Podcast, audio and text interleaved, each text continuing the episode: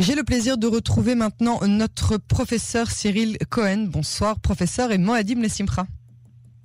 Moadim Lessimra, bonsoir Yael.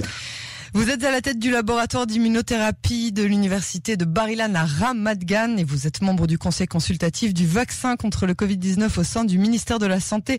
Je vous remercie d'avoir accepté euh, notre invitation. Professeur Cohen, je dois vous dire que ça fait déjà un an que je rédige ce journal et que je résume les statistiques depuis plus d'un mois. C'est devenu un vrai plaisir et là j'en appelle à votre optimisme. Est-ce que vous pensez comme moi que la pandémie en Israël est derrière nous? Dans un sens, oui. Euh, je tiens à dire que ces chiffres euh, sont un plaisir entre guillemets. Hein, disons la réduction. Hein, Bien sûr, c'est évidemment dans ce sens-là que j'allais. Bien sûr, euh, c'est vraiment un plaisir pour nous aussi spécialistes parce que je le dis, hein, je le dis tout haut, nous, nous, nous ne nous attendions pas à ce que euh, ce résultat soit aussi bon. Euh, et, et, ces résultats, on les sent, on les voit, vous les voyez autour de vous, vous les voyez dans les hôpitaux lorsqu'on voit des lits vides. Euh, vous voyez euh, ce peuple qui revit aujourd'hui en Israël. Et, et c'est un pari. Donc je, je ne vais pas dire, je vais rester optimiste je vais dire que c'est une bonne chose. Je crois que c'est une des batailles, une importante bataille que nous avons gagnée aujourd'hui. C'est une bataille qui nous prouve que le seul moyen de s'en sortir, c'est la vaccination. On a tout essayé. On a essayé, euh, vous savez, les confinements. On a essayé toutes sortes de, je dirais, de plans. On n'a pas encore de traitements qui sont valables. Et même s'il y en avait, il faut toujours mieux euh, prévenir que guérir. Et donc pour nous aujourd'hui, la vaccination hein, fait ses preuves et nous ne sommes pas les seuls. Hein. Dans le monde aujourd'hui, on commence à, à, réaliser d'un côté que la vaccination c'est la manière, c'est la stratégie de sortie, et de l'autre côté, les gens qui ne vaccinent pas et les pays qui ne vaccinent pas, comme on le voit beaucoup en Europe, euh, sont en proie à euh, une, une, épidémie qui est très dure à, à contenir. Alors euh, le port du masque à l'extérieur va vraisemblablement être euh, annulé euh, d'ici peu en Israël. Est-ce que vous pensez qu'on peut vraiment faire confiance à ce point aux Israéliens qu'ils le portent encore scrupuleusement à l'intérieur? Et est-ce que ça a une justification quelle qu'elle soit? Vrai, et puis je tiens à rappeler pour nos auditeurs qu'au mois de décembre, quand vous en avez parlé du port du masque, vous m'aviez dit ah, mars-avril, à mon avis, on devrait enlever le masque à l'extérieur. Donc je tiens à dire que j'ai, je me rappelle absolument qu'on en avait parlé ensemble et que vous m'aviez dit, à mon avis, vers mars-avril. Donc voilà, de nouveau, bah, une prophétie qui s'est réalisée. Et ben, je peux vous donner aussi les chiffres du loto si vous voulez. Non, je les attends sans problème. non, non, je, je, ce sont des estimations une fois de plus. Hein, je, je, tiens à dire que je me suis aussi trompé euh, sur certaines choses. Donc, avec toute l'humilité euh, nécessaire, je dirais que bon, ce sont, c'était nos estimations hein, par rapport au masque, si la vaccination marcherait, etc., etc. Une fois de plus, moi personnellement, je, on est tous d'accord pour dire que le gros de l'infection, c'est ce qui arrive à l'intérieur. Hein. Ce seront euh, les endroits clos, ce seront les autobus, ce seront euh, euh, les, les, les, lieux de travail, ce seront les réunions familiales euh, en, en, dans une maison, quoi, hein, et pas en terrasse ou à l'extérieur. Ça, ça, on le sait, et ça, ça, n'a fait aucun doute depuis le départ.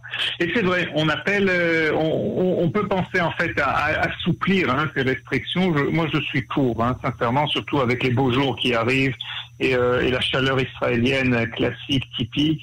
On a eu déjà un exemple la semaine dernière. On a vu aussi, hein, je vous le dis sincèrement, on avait vu l'année dernière, je ne sais pas si vous, vous vous en souvenez, je pense que vous vous en souvenez, vous avez une excellente mémoire, au mois de mai, on avait eu ce, ces 42 degrés, on avait justement euh, demandé, euh, enfin on avait, on avait donné une exemption quoi par rapport au port du masque, parce que euh, ben, il faisait très très chaud. Et si on analyse les résultats justement de cette période, nous n'avions pas vu de surinfection. Maintenant, c'était juste une semaine.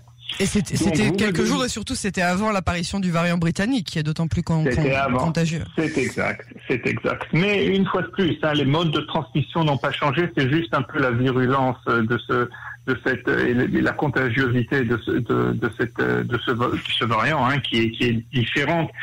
Mais euh, une fois de plus, nos estimations donc, du point de vue scientifique, il y a de bonnes raisons pour, euh, je dirais, assouplir hein, le port du masque à l'extérieur.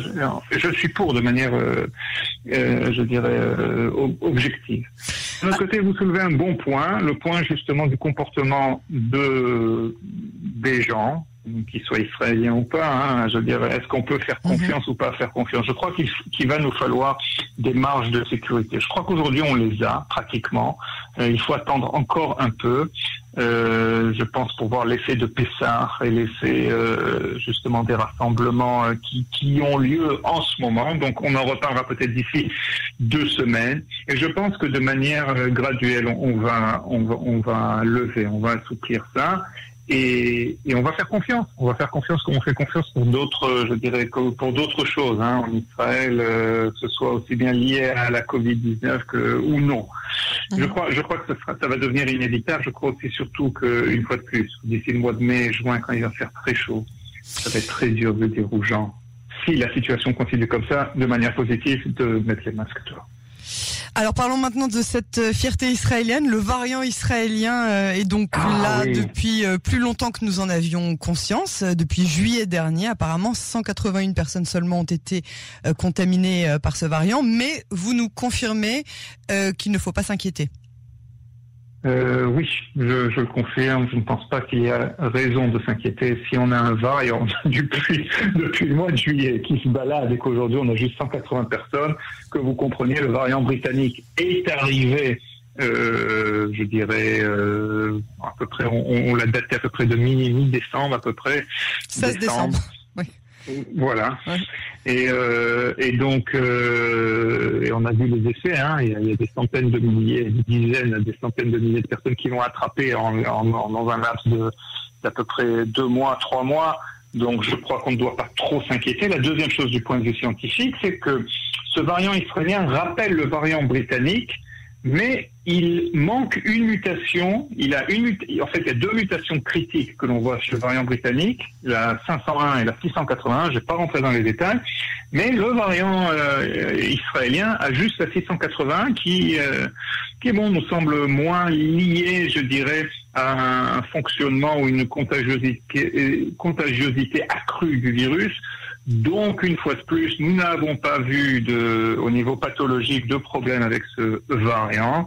Nous savons qu'il y a des milliers de variants qui se mhm. baladent. Nous pouvons dire aussi que, euh, vous savez, l'épidémie, même, même ce qu'on appelle la souche originale du virus en ce moment en Israël, hein, qui n'est pas le variant britannique, elle-même, c'est un variant qui s'est développé quelques semaines après la souche euh, chinoise.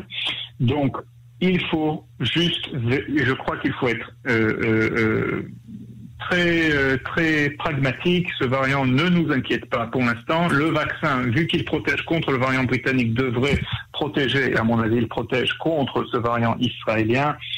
Et voilà, je crois qu'il faut, il faut passer au prochain variant pour l'instant. Ce qui nous inquiète vraiment, c'est le sud-africain. Alors voilà, pourquoi le sud-africain et le brésilien vous inquiètent beaucoup, et puis surtout, ils vous inquiètent depuis le début, ces deux-là c'est vrai. Euh, de manière personnelle, mais aussi de manière, je crois que ce soit aussi bien ce qu'on appelle euh, l'OMS mhm. et, aussi en Israël, au ministère de la Santé.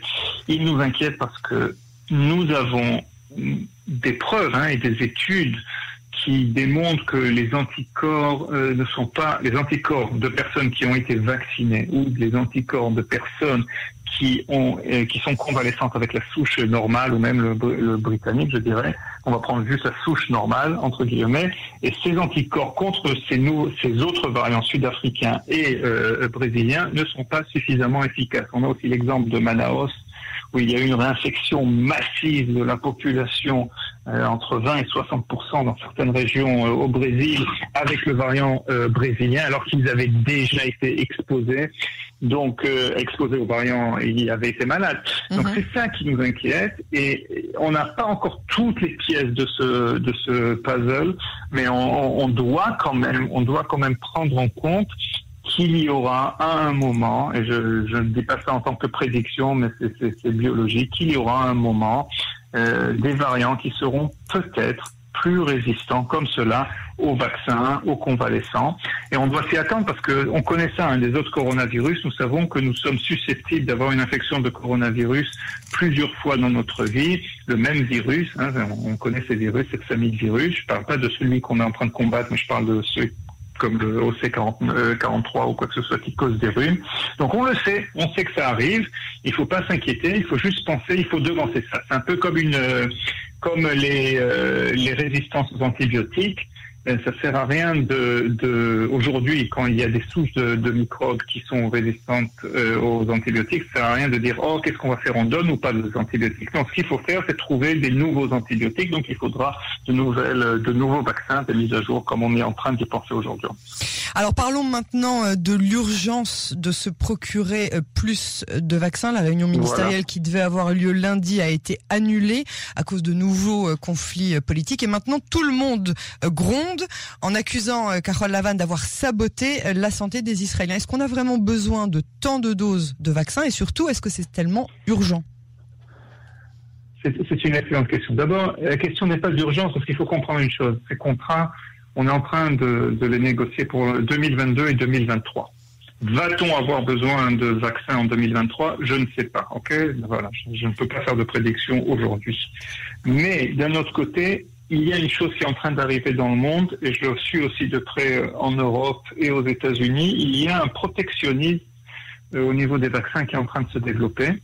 Et on est en train de voir une situation où euh, certains pays commencent à dire, je parlais justement avec un collègue allemand il y a, il y a deux heures, trois heures cet après-midi, on discutait justement, on a des projets de recherche en, en commun, et on discutait justement de, des vaccins. Donc, euh, d'abord, il n'appelle pas le vaccin Pfizer, le vaccin Pfizer comme on l'appelle en Israël, mais il appelle le vaccin BioNTech, parce que c'est BioNTech qui l'a développé, c'est une compagnie allemande. Il y a beaucoup, il y a beaucoup de mécontentement, justement, à ce sujet-là. Pourquoi on donne nos vaccins à d'autres pays? Il le, il le voit ça comme ça. Donc, il y a une espèce de protectionnisme qui est en train de se développer. Et c'est pour ça qu'il faut négocier des contrats aussi rapidement, je pense sincèrement, parce que ce qui nous a sauvés aujourd'hui, ça a été évidemment nos contrats qui ont été signés très tôt, notre pari, aussi évidemment notre partenariat avec Pfizer qui nous permet d'avoir des doses, euh, je dirais, de manière assez euh, euh, régulière. Donc, faut-il signer des contrats? Oui, nous sommes en compétition et tout le monde en veut des vaccins et je crois qu'il ne faudra pas hésiter. Et une fois de plus, si on compare le prix de ces vaccins à d'autres choses que l'on fait en Israël, je crois que vu les effets aujourd'hui, il faut, il faut miser sur les vaccins. Combien de doses? Ça, c'est une autre chose. Il faut dire aussi qu'on est en train de s'orienter vers une, une, une, fois de plus, on ne sait pas ce qui va arriver. Hein, mais il faut, il faut essayer d'être, d'être pragmatique et de dire, OK, on va avoir besoin de vaccins. Peut-être pas tous les mêmes. Peut-être que Pfizer ne sera pas le vaccin qu'on utilisera l'année prochaine. Peut-être qu'on on prendra un Johnson Johnson ou un, un Novavax, par exemple, que j'aime beaucoup. Euh, donc ça aussi, c'est des choses. Pourquoi vous l'aimez beaucoup je l'aime beaucoup parce que, dans un sens, hein, parce qu'il a donné d'excellents résultats et puis c'est un vaccin qui est une technologie, entre guillemets, plus classique, euh, qui est une technologie où il n'y a pas de, je dirais, il n'y a pas de virus, il n'y a pas non plus de d'ARN, hein, bien que je suis totalement pour, hein, vu le résultat qu'on voit les vaccins d'ARN, de Pfizer et de Moderna. Donc c'est un vaccin qui, pour moi, serait beaucoup plus entre guillemets accepté, par les populations, réticentes, par les populations qui sont réticentes. Mhm. Donc c'est pour ça aussi que je pense qu'il faut miser aussi sur ce type de vaccin. Euh, donc voilà, donc c'est pour ça. Maintenant, est-ce qu'il nous faut 36 millions de doses? Je ne sais pas. Euh, je tiens à dire que on ne sait pas encore combien de temps ces vaccins qu'on a que l'on nous a inoculés en majorité. Hein, je pense que vous vous êtes vaccinés, moi je suis vacciné, j'en connais beaucoup, 5 millions et demi euh, d'Israéliens. Donc, euh, je, on ne sait pas encore combien de temps ça va durer. Euh, on, le dit, hein, ça peut être six mois, ça peut être un an, ça peut être deux ans. Alors justement, puisqu'on parle de, de population euh, vaccinée d'ores et déjà, il nous manque encore pas mal de, de personnes qui sont pas vaccinées, c'est les 0-16 ans, et c'est maintenant officiel, le vaccin Pfizer, donc pardon, BioNTech, est efficace pour protéger les enfants de 12 à 15 ans. Alors je sais que vous ne faisiez pas partie euh, des gens pressés euh, de vacciner les enfants de cet âge, mais voilà, maintenant que les essais cliniques sont bons, il ne reste plus qu'à les vacciner, non? Bonne question. Euh, moi, une fois de plus, je, voudrais voir les résultats. Il, faut comprendre une chose. Les vaccins ont été autorisés sous conditions d'urgence.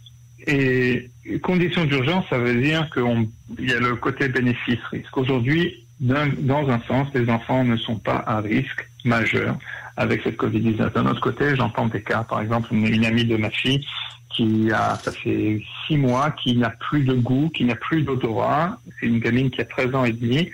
Et euh, s'en serait bien passé entre nous. Donc, d'un côté, si on peut protéger euh, les, les, enfants d'effets comme cela, euh, de, qui sont peut-être bénins entre guillemets, hein, qui ne sont pas, qui ne sont pas, comme on dit en anglais, life threatening, qui ne menacent pas votre vie, qui ne sont pas trop dangereux, mais qui causent un, un, un, embarras qui est sérieux, euh, pourquoi pas euh, vacciner? Il y a aussi une autre chose, c'est qu'on ne sait pas quels vont être les effets à long terme de ce virus. Vous allez me rétorquer, peut-être que nous ne savons pas non plus quels seront les effets à long terme d'un vaccin, etc., ce qui, est, ce qui est aussi, je dirais, légitime. Donc tout cela doit être pesé. Tout cela doit être pesé.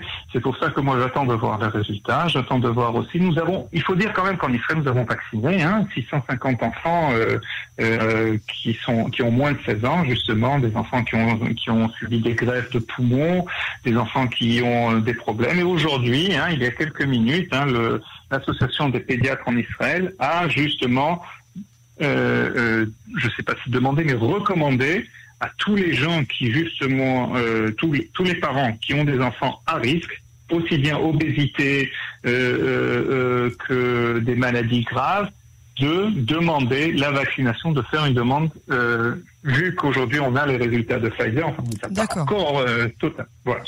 Donc la vaccination c'est une chose, c'est un choix. J'attends de voir tous les résultats et nous verrons bien. L'autre chose, évidemment, comme vous le savez, l'immunité collective, ça, ça c'est un autre débat. Oui, ouais, bien sûr. Professeur euh, Cyril Cohen, je vous remercie beaucoup euh, pour votre analyse et à très vite. Moadim Lesimpra. Ben écoutez, je, je tiens à vous remercier. Je tiens à vous remercier à l'antenne tout d'abord pour votre dédicace hier qui m'a beaucoup touché, votre professionnalisme. Je suis toujours très heureux d'être euh, chez vous et d'être invité. Et aussi euh, passer un grand bonjour à toute l'équipe de Cannes chez vous. Que Merci beaucoup. Merci beaucoup, professeur. Ça touchera tout le monde. Merci.